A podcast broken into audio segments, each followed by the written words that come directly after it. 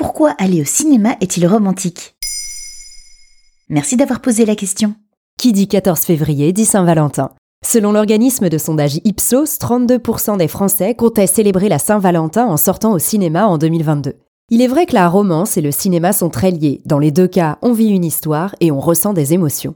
Le cinéma est le lieu et l'activité par excellence pour passer un moment romantique. Installe-toi bien, je vais te donner à la fin quelques conseils pour réussir une soirée au cinéma à deux.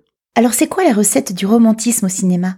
Les films nous permettent de vivre mille émotions, dont le ressenti des premiers émois, de l'amour, de la passion, et les salles obscures nous permettent de les vivre à fond. Quoi de mieux donc pour partager ensemble une émotion qu'on peine à se dire ou qu'on aime ressentir au quotidien avec son ou sa partenaire qu'une salle de cinéma? Elle est obscure, l'ambiance est ouatée et le silence se fait. Seules les respirations, les gestes et les regards comptent, ce qui est bien la base d'une relation romantique. Les conditions du cinéma créent en effet la parfaite tension entre les deux partenaires pour éveiller l'imaginaire et faire naître la romance. Dans les films aussi, aller au cinéma c'est romantique? Oh oui, vous n'avez qu'à demander à Jean-Paul Belmondo et Jane Seberg, qui s'embrassent tendrement au cinéma dans le film À bout de souffle. La drague est naissante dans Mes petites amoureuses de Jean Eustache, où des adolescents se cherchent du regard lors d'une projection. Dans L'argent de poche de François Truffaut, un premier amour naît dans une salle obscure. Et pour finir, comment réussir une soirée cinéma romantique? Premier conseil, charge-toi de l'organisation. Choisis le cinéma, l'horaire de la séance et le genre de film. Pour ce dernier, renseigne-toi bien auprès de ton ou ta partenaire. Si il ou elle n'est pas très film d'horreur, pas la peine de l'emmener en voir un au risque d'écourter la soirée. L'idée, c'est de trouver un film qui vous plaît à vous deux pour passer un bon moment et surtout avoir quelque chose à partager à la sortie du cinéma.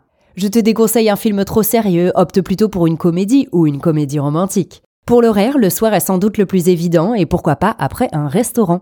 Ensuite, ne sois pas en retard. Ainsi, vous serez dans un bon mood et aurez le temps d'acheter, si vous êtes d'humeur festive, quelques confiseries comme des pop-corn ou des bonbons. Je te recommande les pop-corn à partager, ainsi vos mains pourront se frôler. Si c'est un premier date avec la personne, l'imaginaire collectif te fait sans doute penser que tu pourras faire un premier pas vers lui ou elle pendant le film ou juste à la fin. À la fin, d'ailleurs, soigne bien ta sortie du cinéma. Il faut laisser à ton ou ta partenaire le temps de s'extraire de l'ambiance du film et de reprendre contact avec la réalité. Quelques minutes suffisent, mais elles sont indispensables pour ne pas briser l'ambiance feutrée que vous aurez réussi à créer. Ensuite, vous pouvez échanger vos ressentis et votre avis sur le film. Alors, qu'attends-tu pour emmener ton ou ta dulcinée au ciné?